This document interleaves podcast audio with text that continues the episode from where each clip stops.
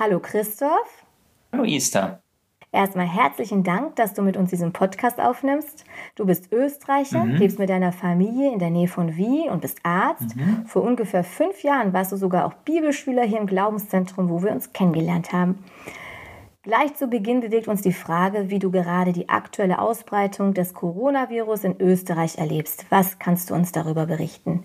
Also wir in Österreich, ähm, wir äh, erleben gerade ich würde mal sagen, den kompletten Stillstand, ähm, was, was das öffentliche Leben angeht. Wenn man heute auf die Straße geht, dann sieht man eigentlich kaum mehr Leute, vielleicht ein paar Leute, die Sport machen oder die, die mit Hunden gehen und auch die gehen sich äh, in einem Bogen aus dem Weg. Ja, die, die Meldungen kommen eigentlich ständig äh, und täglich, ähm, dass es zu einer Zunahme der Fallzahlen kommt, äh, der Viruserkrankten. Ich würde sagen, am Anfang haben die Leute das nicht sonderlich ernst genommen. Inzwischen äh, denke ich, wird sehr ernst genommen. Ähm, unsere Regierung hat auch aufgerufen dazu, mitzuhelfen, den Virus einzudämmen. Und sag mal, wie erlebt ihr diese Zeit als Familie? Ja, die äh, Zeit als Familie ist eine, eine Umstellung, definitiv, weil die Kinder zu Hause sind.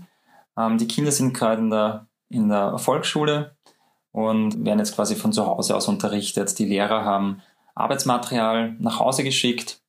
Und wir versuchen einen, einen Rhythmus beizubehalten, was auch wichtig ist für die Kinder, dass wir am Vormittag wirklich sagen, okay, jetzt ist Schule und, und dann gibt es quasi ein paar Stunden, die sind dezidiert da für, für Schularbeiten und, und Hausübungen und, und solche Sachen.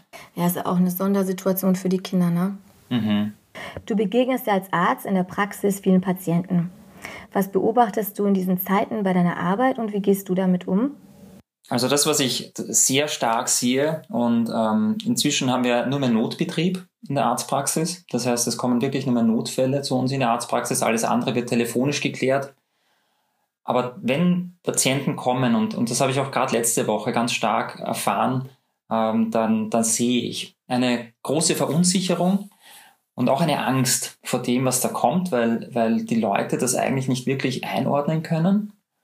Und da kommen Leute, die, die kommen eigentlich mit einem Anliegen wie, sie haben Bauchschmerzen oder irgendwas anderes, aber eigentlich brennt ihnen eine Frage. Und diese Frage, die sie dann stellen, ist, ja, wie soll ich mit dieser Situation umgehen? Und dann merke ich, äh, wie ähm, diese Frage nicht nur darauf abzielt, von mir irgendwelche Ratschläge zu bekommen, wie sie sich, wie sie vermeiden können, sich anzustecken, weil sie das eh schon zehnmal gehört haben, ähm, dass sie Hände waschen sollen und sich nicht ins Gesicht greifen und so weiter und Abstand halten sollen, sondern da schwingt eine viel tiefere Frage mit. Und das erlebe ich, dass die Leute das wirklich fragen. Eben diese Frage, wie soll ich persönlich als Mensch äh, mit dieser Sache umgehen? Wie soll ich das erstens mal einschätzen?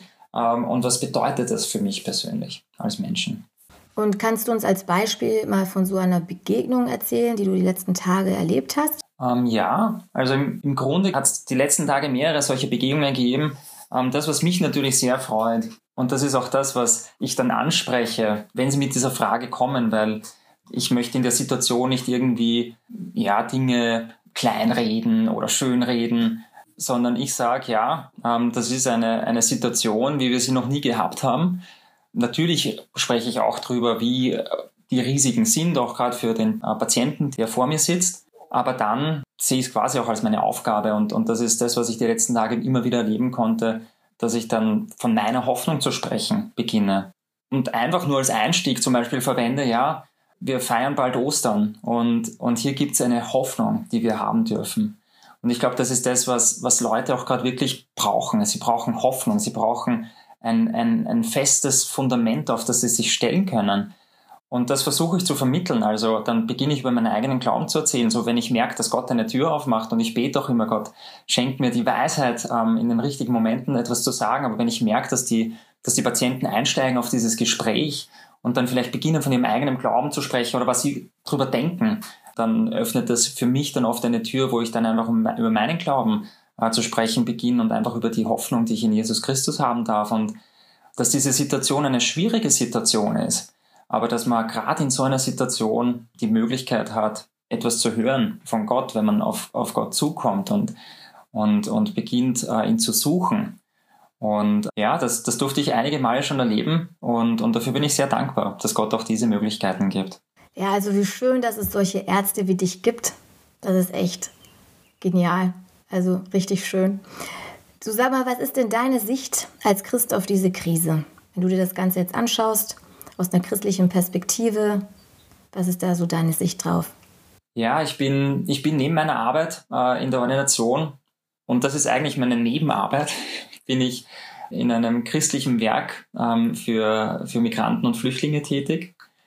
Und da war für uns dann die große Frage, ja, was, was ist unser Auftrag? Wie sollen wir, wie sollen wir da weitergehen? Sollen wir das offen lassen? Weil die Botschaft, die wir von Jesus geben können, ist ja eigentlich die wichtigste. Und wenn die Lebensmittelgeschäfte offen haben, dann sollten wir auch offen haben. Und so habe ich begonnen, einfach ähm, hier auch im Gebet darum zu ringen, um, um Weisheit und um, um klare Antworten zu diesem Thema. Und etwas, was, was mir dann gekommen ist, weil wir sind dann zu dem Schluss gekommen, okay, ähm, auch die Regierung hat dann aufgefordert, möglichst äh, Kontaktmöglichkeit zu verringern. Und für uns war dann auch klar, okay, wir, wir, wir akzeptieren unsere Regierung und, und, und nehmen das an. Ähm, und dann im Gebet auch, was, was, was sollen wir tun, was, was sollen wir machen? Ähm, wo, wo ist unser Auftrag auch gerade jetzt? ist eine Sache für, für mich ganz klar rausgekommen. Und, und wie ich so gebetet habe und, und versucht habe, nach Antworten äh, von Gott zu, zu, auf, auf sie zu hören, da war es, als, als hätte ich eine Stimme in meinem Herzen gehört und die hat gesagt, jetzt ist Zeit zu fasten und zu beten. Ja, mir ist dann, mir ist dann in dem Moment, sind mir dann einige Bibelstellen einfach auch in den, in den, in den Kopf gekommen und ja, im Speziellen vielleicht eine Bibelstelle aus 2. Chroniken 7, die Verse 13 und 14, äh, die denke ich, in diese Situation auch ganz klar reinsprechen. Es ist eine, eine Stelle, die Gott zuspricht, äh, dem Salomo, nachdem der Tempel eingeweiht wurde und Gott ein Versprechen macht. Ein Versprechen für sein Volk, für das Volk Israel in dem Fall. Aber ich denke mir, das ist ein Versprechen, das Gott uns heute ganz genauso machen möchte.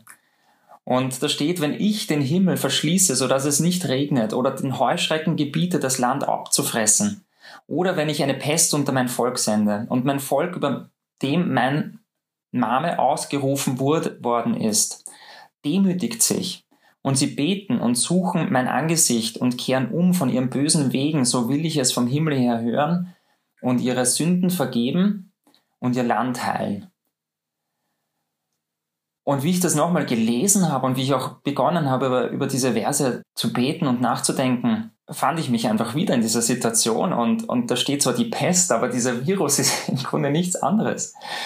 Und da ist mir so bewusst geworden, dass wir als Christen, dass wir einen Auftrag haben von Gott in so einer Zeit, einen ganz besonderen Auftrag. Und der Auftrag, der ist interessant, weil der heißt nicht nur, ja, bete für die Verlorenen. Ich, ich denke mir, das sollte die Konsequenz sein daraus. Und wir sollten quasi dann hinausgehen und, und in diese Welt hineinscheinen mit dem Licht und mit der Hoffnung, die wir haben.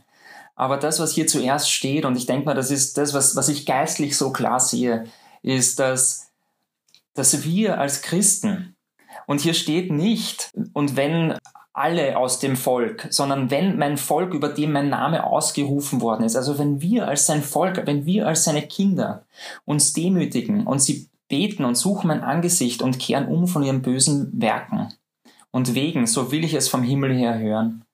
Und ich glaube, da gibt es etwas, was wir davor machen müssen. Und das ist mir auch wieder so bewusst geworden, in diesen Zeiten vom Coronavirus, da erleben wir, dass Dinge weggenommen werden, die wir begonnen haben, wo wir begonnen haben, unsere Hoffnung drauf zu bauen. Auch wir als Christen. Es ist, es ist so leicht, dass wir unser, unsere Hoffnung, uns, unser Glück aus einem komfortablen und, und bequemen und guten sozusagen Leben beziehen und dabei dieses Leben zur Götze machen.